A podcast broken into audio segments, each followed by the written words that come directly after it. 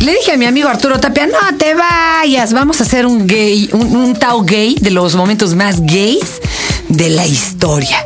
Y no se quiso meter mucho con la Biblia, pero bueno, quédense aquí. Este, este- este es el podcast de Fernanda Tapia por Dixon Prodigy MSN. Arturo, bienvenido. Oye, por lo de Tapia van a pensar que somos hasta primos, ¿verdad? Sí, ya somos primos de Robin. Ajá. No, no, no, no somos primos, somos cuatachos. Oye, es que sí salió a relucir como, a ver, momentos gays en la historia o, o bien homofóbicos donde tenga que entrar el asunto gay. Yo- A ver, Yo creo que, yo creo que hay muchos, pero. Y sí es como. Sí, sí está rudo hacerse una lista como así de 10.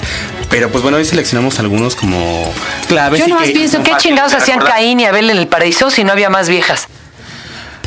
A ver, yo, ¿qué una mano amiga? O, o sea, ¿qué- ¿cuál era la onda? ¿No? No Luego, sé. ¿por qué terminan ¿Por qué matándose? se Mejor matando? viejas o algo. A ver, carnal, arráncate. El número 10. Número 10, la destrucción de Sodoma.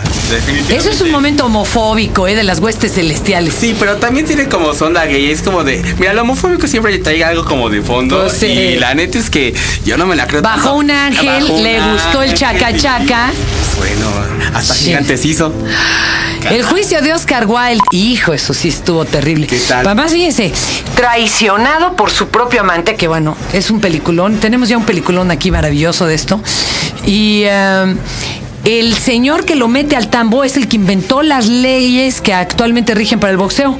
¿Sabías eso? No, fíjate. esa- ¿Cómo la ves? Pues y está bueno, cabrón. A mí sí me sorprende que este, esta sociedad victoriana, esa cárcel casi mata a Oscar, ¿eh? Bueno, de hecho fue bueno, pues lo mató, ¿no? Lo, lo dejó bastante mal. Alejandro Magno, su romance y su duelo por la muerte de su primer general, Efaistión, se atribuye eh, su muerte misma a la depresión causada por la pérdida de este. Oye, ¿y la película esta donde... ¿Cómo se llamaba? La, la de, pues, Porque hicieron las dos, la de... la de Colin, ¿no? La de Alejandro y la, la del otro héroe de la Iliada y me lo ponen heterosexual al güey. Pues, si era súper gay. Bueno, pues resulta que este emperador, eh, pues bastante, bastante jovencito, comenzó a tener ahí sus idilios con, con este Es otro que muchacho que se convirtió en su general. El séptimo, Haití, ahí sí que era tú, ¿no? El último emperador chino de la dinastía Han, que fue soberano del año 6 al primero antes de Cristo, se quedó dormido en brazos de su amante, que era esclavo de la corte. El emperador tenía audiencia y se le hizo tarde, se quedó bien jetón en Se brazos del amante. brazos ¿Qué tal? Y que lo sorprenden. Así es. ¿Y a poco nomás por eso le armaron de pedo? Pues el armado de todos, pero estuvo muy cagado porque eh, el emperador, pues bueno, evidentemente no podía como, este, no es lo que decir, no es lo que piensan, ¿verdad? Pues ya, ya, ¿Ya ¿qué para más? qué? Ya, ya es- no, mi amor, es pura imaginación. Así es. Seis. Uy, la Inquisición en México y en cualquier lugar, ¿eh? Pero es una cosa. Bueno, pero ahí hay una historia como bien, bien, bien chistosa. Eh, la fuente de Serge Grusinski, eh, encontré ahí un par de libros acerca de la Inquisición y antiguas imágenes y uno que se llama Las cenizas del, deseo, donde cuenta una historia acerca de un eh, esclavo negro en México, en la Ciudad de México, por ahí de 1860 o un poco antes, y eh, fue sorprendido teniendo coito con otro hombre. Este esclavo es como arrestado y bueno, suelta nombres. Se da y se da a la cacería de un chingo de cabrones que pues se la andaban echando o le pagaban. ¿Cómo este, crees? Sí. Bueno, otro momento muy gay mexicano fue el 41 de Porfirio Díaz, ¿no? También. Que era su cu- era que su cuñado, Era su cuñada, exacto. el chavito y madres, que era, era el que se rifaban. Bueno, por fin a Dios le gustaba que todo quedara entre familia, ¿no? Tú hasta luego, ¿eh? Oye, Islas de Lesbo, bueno, pues ahí estuvo Safo de las mujeres más Exacto, letradas de la historia. Que hay que tenerlo como bien presente. Esta gran. Oye, estos son bien bonitos. Los setentas, no hay nada más gay que esa década. Híjole. En tercer lugar, los ochentas que le ganaron a los setentas. Chingada madre. Y los metrosexuales. Dos, a ver, esta sí no la tienes que explicar. La actuación del MP ante la denuncia del asesinato de Octavio Acuña. Es que, ¿sabes qué? A mí la verdad sí se hace bien puto el MP y la actuación del gobierno de Querétaro hace un año.